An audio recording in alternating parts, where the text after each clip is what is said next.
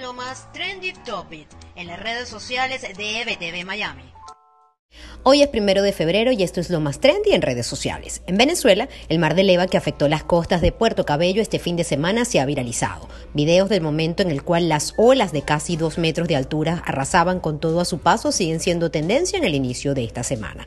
También, el Instituto Venezolano de Investigaciones Científicas volvió a ser tendencia este lunes. Esto tras la intención del régimen de Nicolás Maduro de desmeritar el comunicado de al menos 50 investigadores, quienes declararon que desconocían completamente la efectividad de las famosas gotitas milagrosas auspiciadas por el propio Maduro y conocidas como Carbativir.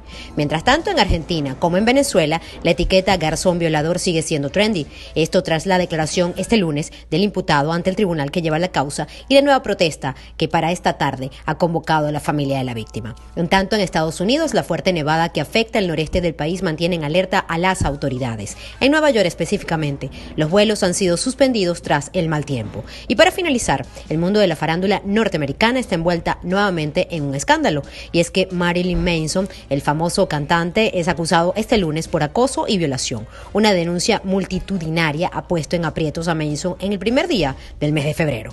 Con esto finalizo este reporte y los invito a ampliar estas y otras informaciones en nuestro portal web ebtv.online y seguir nuestras cuentas en redes sociales arroba ebtv Miami y arroba ebtv digital en todas las plataformas disponibles. Soy Karen Aranguibel y esto es lo más trendy de hoy.